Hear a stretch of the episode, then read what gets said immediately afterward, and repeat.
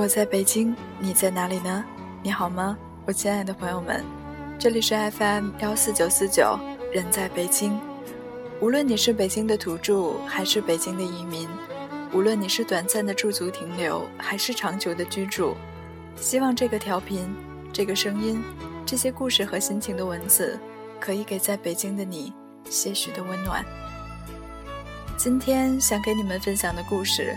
希望能够给怀揣梦想在北京奋斗的你继续前行的动力。来北京，因为这里离梦想最近。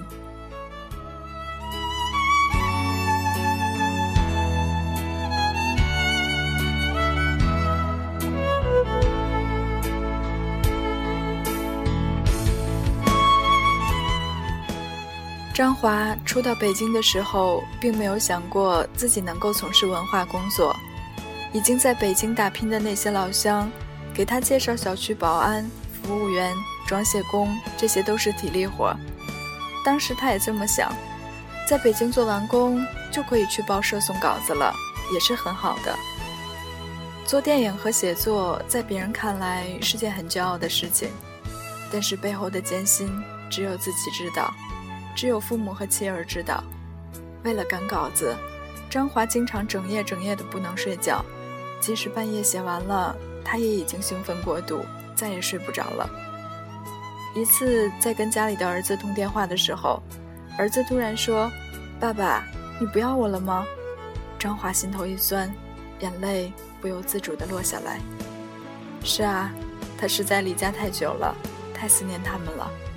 他唯一能做的事情，就是每次见到一个名人，或者合影之后，就会给自己的妻子发个短消息，妻子也会很快的回复：“知道了，好好工作，我们在家期待你把我们带去北京生活。”张华努力的工作，每次领了工资，只留下一个月的生活费一千块，其余的都打给在家的妻子。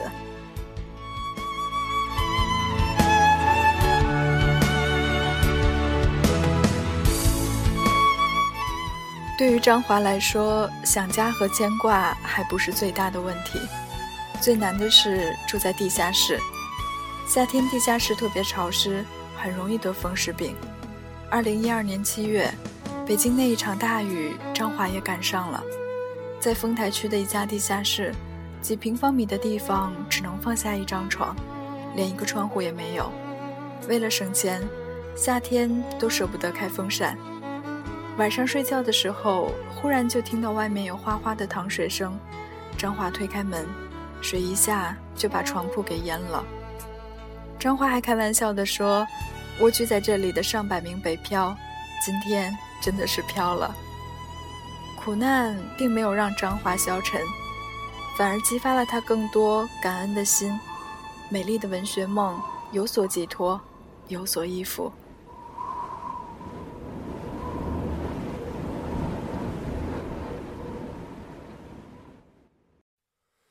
多少人走着，却困在原地；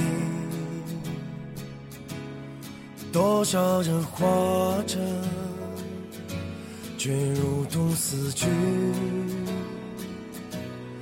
多少人爱着，却好似分离；多少人笑着。却满含泪滴。谁知道我们该去向何处？谁明白生命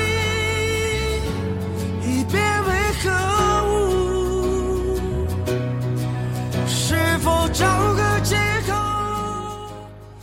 慢慢的，张华在北京有了自己的朋友圈子。大家闲暇的时候在一起唱歌、喝啤酒，有时候和朋友一起坐在草坪上一直喝到天亮，有时候在公园唱歌，一直唱到嗓子哑。张华生于一九八三年，他没有同龄人的张扬和傲慢，他朴实真诚，他对人善良和热情，他结交的大多是志同道合的朋友，一样的文艺青年，一样都有火热的热情。这些来自全国各地的青年才俊，住地下室，吃方便面，心里怀揣着对艺术的那一份执着的追求。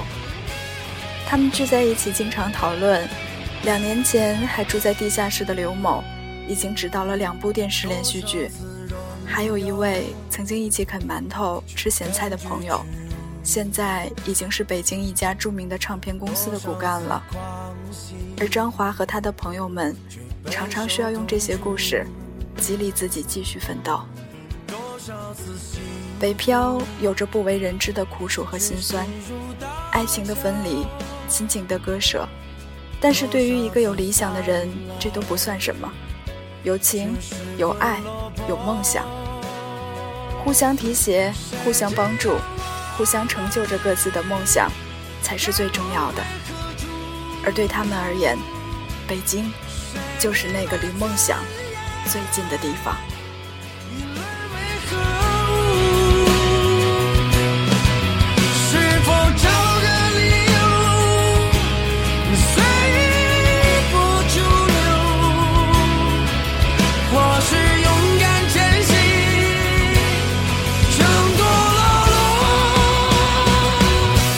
我该如何